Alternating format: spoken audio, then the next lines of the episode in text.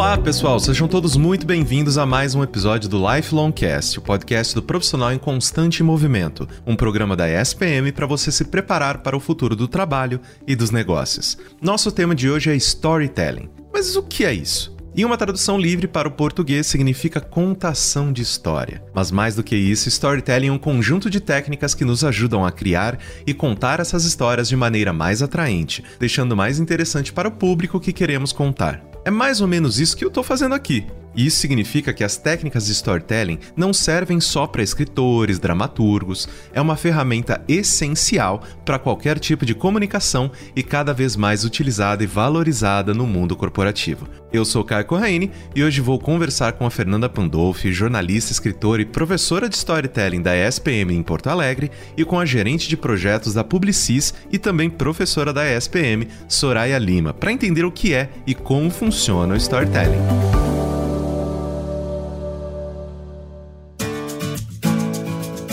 Nesse primeiro bloco eu converso com a Fernanda Pandolfi, jornalista, escritora e professora de storytelling da ESPM em Porto Alegre. Fernanda, seja muito bem-vinda ao Lifelong Cast. Muito obrigada por ter aceitado o nosso convite. É um prazer estar aqui, Caio, compartilhar. Para todo professor é sempre uma alegria.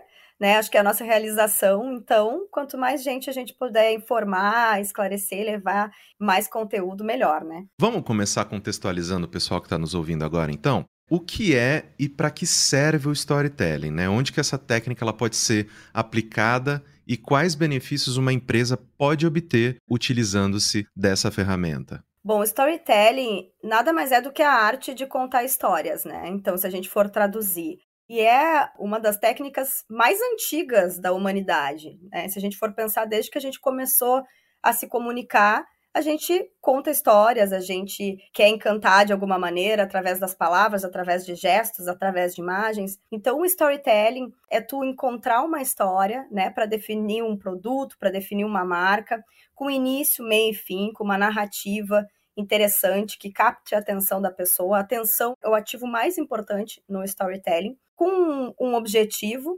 indireto de venda no final, né? Não é direto porque não é uma comunicação agressiva. Então ele é indireto porque ele é um pouquinho mais romântico. Quando a gente conta uma história, a gente quer levar uma moral da história, algo assim, né? Então o storytelling ele tem esse contexto assim de comunicação de marca e de encantamento. Eu acho interessante, né? Justamente que ultimamente toda marca tem o seu pseudo storytelling, né? A gente tem, ah, esse sorvete é a receita do vovô, esse aqui é alguma outra coisa. Às vezes nem existe o vovô, tá, gente? Vocês fiquem espertos aí. Mas quais profissionais estão envolvidos em uma estratégia de storytelling? Olha, profissionais da comunicação em geral, né? Então a gente pode chamar aí um copy, um redator, alguém da publicidade, um jornalista. Tem que ser alguém que tenha o dom da amarração, da escrita né, e de uma construção, como eu disse, assim, sempre tendo essa noção de onde a gente quer chegar. Tem um truque interessante do storytelling que é comece pelo fim. A gente sempre pensa em, em começar a contar uma história pelo início, né? Obviamente. Mas quando a gente está falando em estratégia e aqui como processo, a gente tem que entender aonde a gente quer chegar. E aí a gente recapitular e começar a construir esse passo a passo aí dessa história né, entender qual o tempo que a gente tem, qual é o público que a gente está conversando, e aí passa pela equipe de comunicação mesmo, né? Publicidade, jornalista, redator, copy, todas as pessoas que têm o talento de contar a história. É interessante justamente a gente perceber, né, essa questão do retroplanejamento, né, de contar as coisas de trás para frente, fazer encaixar, para que a gente encontre né, esse resultado final e a maneira, né, construa um caminho interessante até ele. Uma coisa que eu não sabia, né, de dentro do storytelling, é que existem outras técnicas, né, como data storytelling, story doing, micro storytelling. Você consegue explicar para a gente um pouquinho, brevemente, sobre cada uma dessas diferenciações? Bom, vamos começar então pelo data storytelling. Quando a gente fala de storytelling de dados na tradução, né, contar uma história utilizando dados, a gente usa infográficos, gráficos, números, informações concisas, e hoje a gente está num, num, mundo que a gente precisa cada vez mais de informação verídica circulando, né, com, a, com toda essa situação do fake news até a brincadeira que tu fez, né, de uma história ali que não existe, enfim, que se inventa para tentar vender mais. Quando a gente introduz dados dentro da nossa história, a gente cria mais credibilidade. Então a gente traz fontes e informações ali reais para essa contação de história. Então, isso seria o, o data storytelling. Quando a gente fala de story doing, na tradução, é fazer a história, né? Fazer acontecer. Então, ela tem a, a ação, que é a equipe da comunicação, da publicidade, da empresa, vai pensar né, numa história para se contar, numa narrativa, mas vai puxar de fora pessoas, pode ser o público-alvo, pode ser um consumidor, para fazer essa história acontecer. Isso pode ser uma ação num PDV, por exemplo, num ponto de venda, pode ser uma ação que a pessoa não está esperando, ela vai ser abordada num restaurante e aí vai receber um mimo da marca, vai ser convidada para fazer uma determinada situação. Então é quando a gente chama as pessoas para se envolver nessa ação. Então ela é um pouco mais desafiadora, não tem só a contação de história como ação. E por fim, quando a gente fala do micro storytelling, né, o storytelling pequeno, a gente está falando nada mais do que da adaptação para os nossos meios de hoje, para a rede social, por exemplo. Então, quando a gente precisa contar uma história muito rapidamente, de olho no tempo que a gente tem, a gente conta uma micro história, uma história curta, e que ela pode ter uma mesma relevância, né, a mesma força de uma história de longa duração. Mas então esse é o grande desafio, tu fazer ali num tempinho pequenininho que tu tem, né? Às vezes em segundos, em um minuto, com essa história do Reels, por exemplo, a gente quer encaixar ali num minutinho, passar toda essa mensagem, toda a narrativa que a gente criou para comunicar a nossa marca. Se vira nos 30, né? Exatamente. Finalizando a nossa conversa, professora, eu acho interessante né, que aquela brincadeira que eu fiz lá no começo, a gente vai querendo ou não aprofundar um pouco mais agora, porque a gente já teve né, casos de empresas que utilizaram várias técnicas de storytelling para contar algo de uma maneira super romantizada, mas que foi visto pelo consumidor como falso no final das contas, né? Como que a gente evita que isso aconteça e qual que é o limite do storytelling, né? Porque de vez em quando um negócio é só um negócio, gente. Não precisa ser, né? Ai, meu Deus, meus pais vieram de não sei aonde. Calma, gente, calma né? Eu acho que é, tem várias maneiras, né, da gente conseguir ainda oferecer um bom serviço, um bom produto, sem ser a história do avozinho e tudo mais. Então, como é que você vê, tanto para a gente evitar esses buracos, como também qual o limite de toda a prática e a técnica do storytelling? Bom, eu acho que o, o, storytelling, mesmo que a gente não se dê conta, ele passa por tudo hoje. Né? Então a gente sempre vai querer contar uma história né? Mesmo que seja só colocando ali um produto em cima da mesa, esse produto ele vai contar alguma história, ele vai representar, mas aí a questão de tu querer fazer toda uma amarração em volta, todo esse romantismo, realmente tem um limite, tem momentos apropriados. Né? Se eu vou fazer um vídeo institucional, um momento mais promocional, eu quero um reposicionamento da minha marca, eu quero uma campanha especial, Dia dos Namorados, Dia das Mães, Natal, enfim, Natal a gente vê muito isso, né? As pessoas estão mais emotivas, então tem toda essa abertura para a gente criar um discurso mais afetivo, né, no final das contas. Mas a gente tem que cuidar com a ficção. Não é que a gente não possa usar a ficção no storytelling, a gente pode, mas tem que ficar muito claro para o nosso consumidor que isso é uma ficção. Então, eu inventar, por exemplo, que a laranja do meu suco vem de uma fazenda XYZ plantada pelo avô, como tu, como tu trouxe o exemplo, sendo que não, meu produto é muito mais industrial, né? Digamos assim, é um problema, porque aí eu estou vendendo uma mentira, né? Ninguém quer comprar um produto que é mentira, né? Assim como a gente quer, a gente compra qualidade sempre, história vem de qualidade, né? A história é uma qualidade também. Então, se eu invento a história, os personagens, eu corro um grande risco de frustrar né, o meu consumidor e não vender mais de, de jeito nenhum para essa pessoa, né? Porque ela vai ficar chateada, impactada negativamente. Agora, tem uma chance de eu fazer uma ficção, que é, por exemplo, eu chamar atores para fazer um comercial específico de Dia dos Namorados envolvendo a minha marca, né? E aí não, não estou falando do institucional, estou falando de uma campanha, e aquilo fica muito claro, que são atores ali interpretando que estão apaixonados por causa do perfume X. Né? Isso, tudo bem, tá muito claro para o espectador. Então, acho que essas são as diferenças, né? Ninguém compra mentira, ninguém gosta de ser impactado com algo que não tenha credibilidade. Então, esse é o caminho. Exato, e eu acho que também hoje em dia as pessoas elas, elas têm tanta informação à disposição que se você inventa, né, uma história da carochinha, pra pessoa fazer um fact-checking ali e falar, peraí, deixa eu ver qual que é essa fazendinha do avô Inácio aqui. e aí não tem nada, é, né? De falar, poxa, cara, não, né? Me ajuda a te ajudar. Exato. É, bom, hoje eu mesmo como professora, o tempo inteiro eu tô dando aula os alunos estão conferindo no computador, ali checando. As informações estão sendo checadas o tempo inteiro, ainda bem, né? Porque, como tu bem trouxe, a gente está vivendo num mundo em que é muita, muito, muito estímulo, muita informação. Imagina, só para o Instagram são produzidos meio milhão de stories por minuto. É muita coisa. A gente precisa realmente verificar, checar.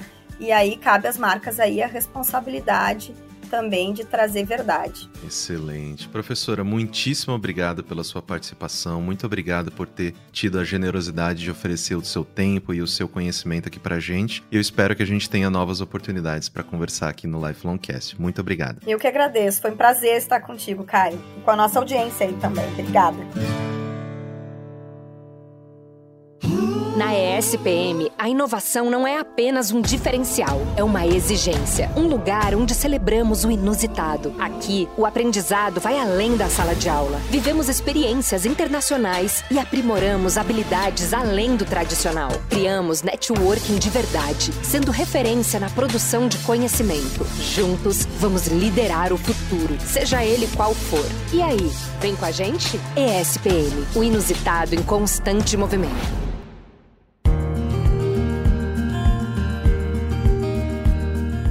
Agora que já entendemos o conceito de storytelling, que tal entender como as empresas estão aplicando essa técnica? Para isso, convido Soraya Lima, gerente de projetos da Publicis e professora convidada da ESPM. Seja muito bem-vinda, Soraya. É um prazer enorme te receber aqui no Lifelong Cast. Eu que agradeço o convite e espero que vocês gostem desse bate-papo sobre storytelling. É um assunto que eu sou apaixonado, eu acho uma coisa. Quando bem utilizado, né, Soraya? Vamos lá.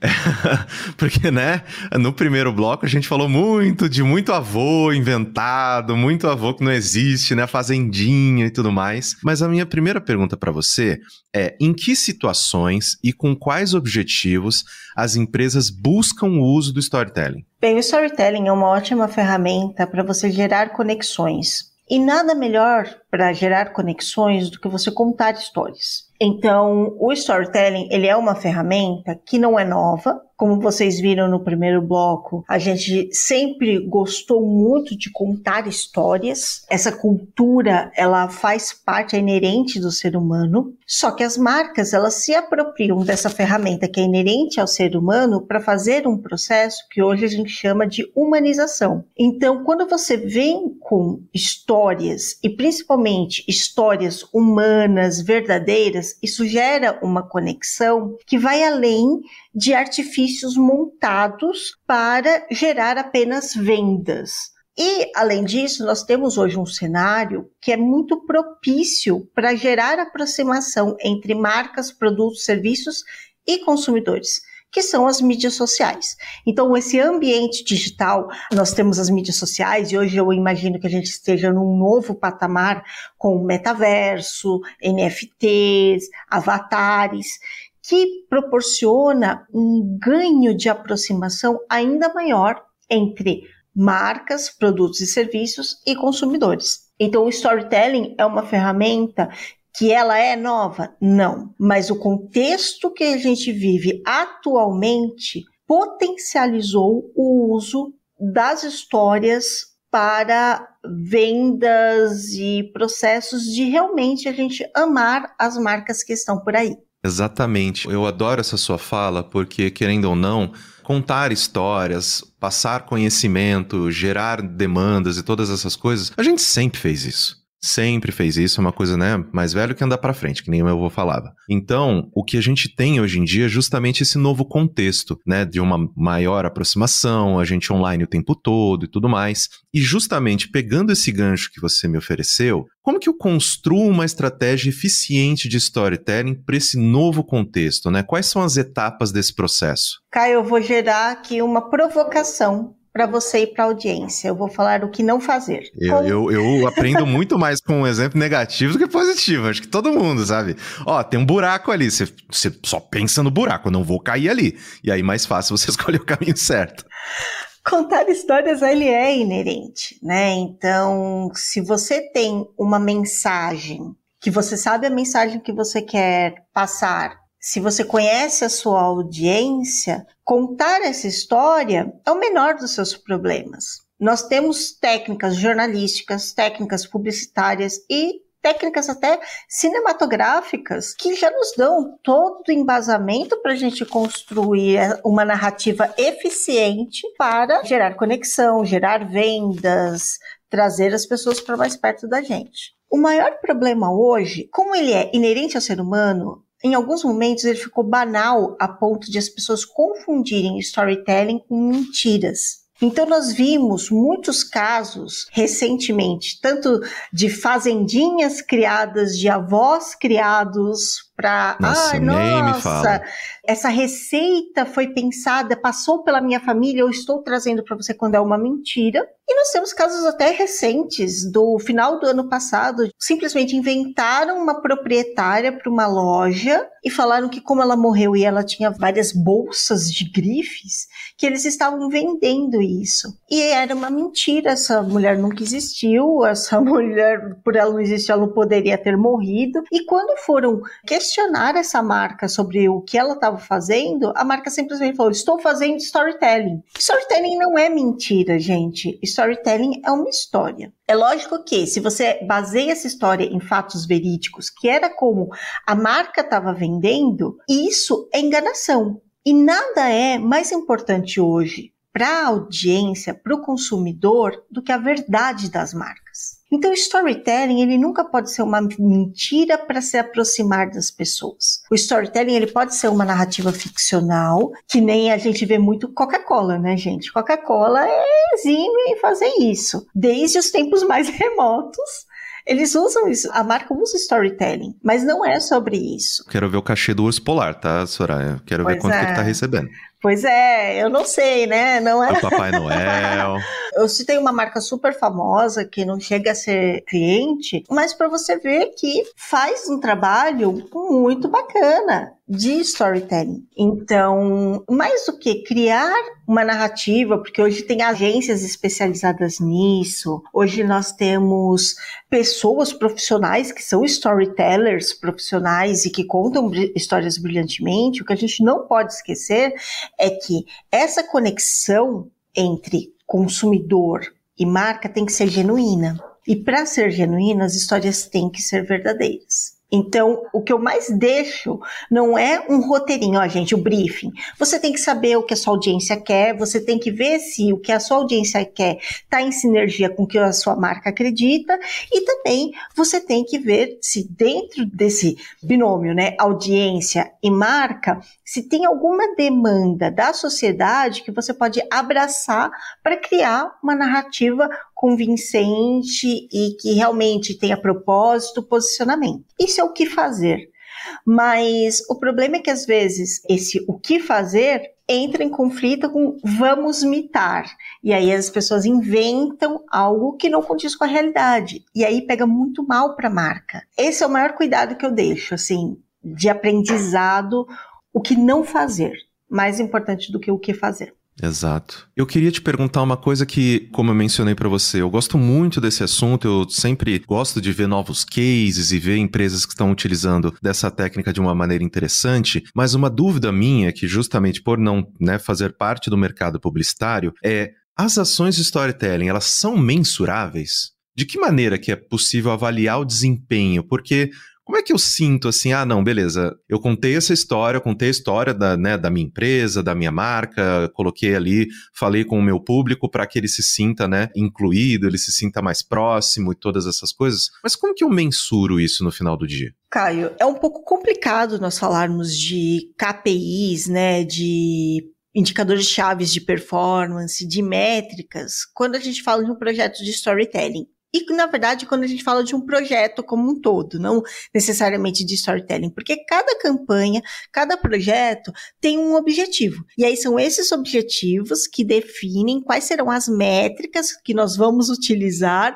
para saber se a performance foi boa ou não de uma campanha. Geralmente, um KPI que é utilizado para storytelling, por se tratar de algo de narrativa, de conteúdo, a gente usa muito como KPI awareness, né? Saber como que tá o reconhecimento da marca, como que as pessoas estão falando sobre isso, como que a campanha reverberou. Isso é um KPI que é interessante e que pode ser utilizado. Mas vai muito de cada campanha. Algo que é interessante, Caio, é que a gente vive hoje um momento em que a gente utiliza majoritariamente veículos digitais. E esses veículos digitais, eles nos fornecem muitos dados e muitas métricas. Isso é muito bacana. Não que os veículos tradicionais de mídia não façam isso. Eles nos dão muitos dados de performance. Mas a gente precisa entender necessariamente o que, que a gente quer com cada campanha. Então, o momento é propício para a gente conseguir coletar dados e a gente consegue coletar a eficiência dessas campanhas de storytelling,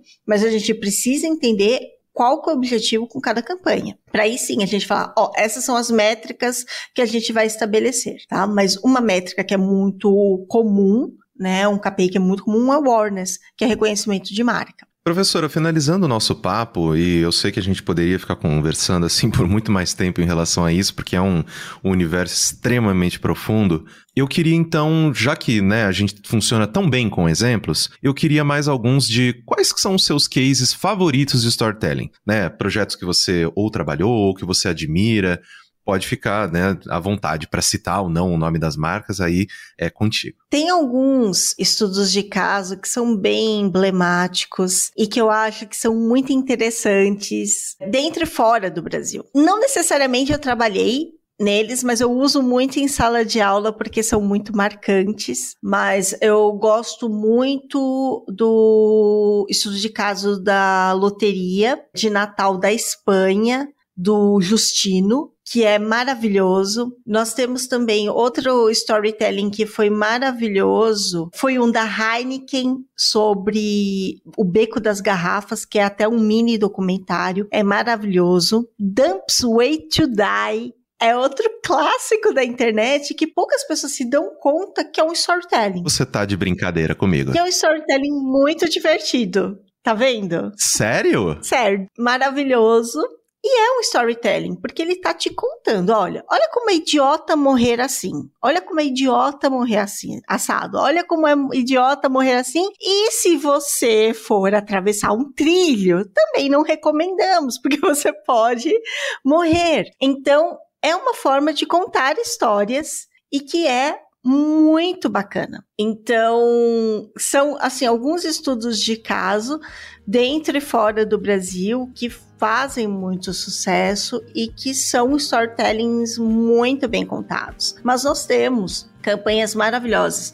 Instituições bancárias fazem muito bem storytelling, principalmente em final de ano. Nós temos também a história de rebranding do Hospital do Câncer de Barretos, que virou Hospital do Amor, que é um storytelling maravilhoso. Enfim, vai muito do que como as pessoas querem contar essas histórias, se elas vão usar fatos fictícios ou não e qual é o objetivo da história, né? O que que eles querem, entendendo que são sempre histórias muito verdadeiras, muito muito humanas e que geram engajamento com a audiência porque a gente se identifica. Professora, muitíssimo obrigado pela sua participação, pela gentileza de compartilhar tanto o seu tempo quanto o seu conhecimento conosco. Foi extremamente valioso aqui para nossa audiência e eu espero que a gente tenha novas oportunidades de conversar aqui no Lifelong Cast. Muito obrigado. Eu que agradeço, Caio, a equipe do Lifelong Cast pelo convite. Espero que vocês tenham curtido.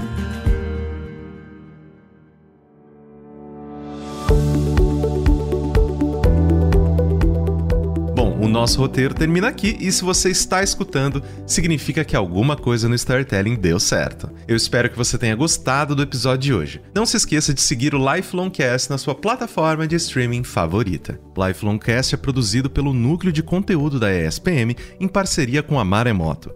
Eu sou Caio Corraine, host do programa e trabalhei junto com essa equipe.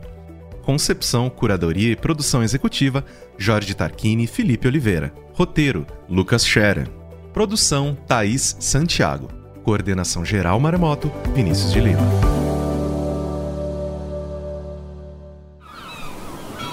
Este podcast foi editado pela Maremoto.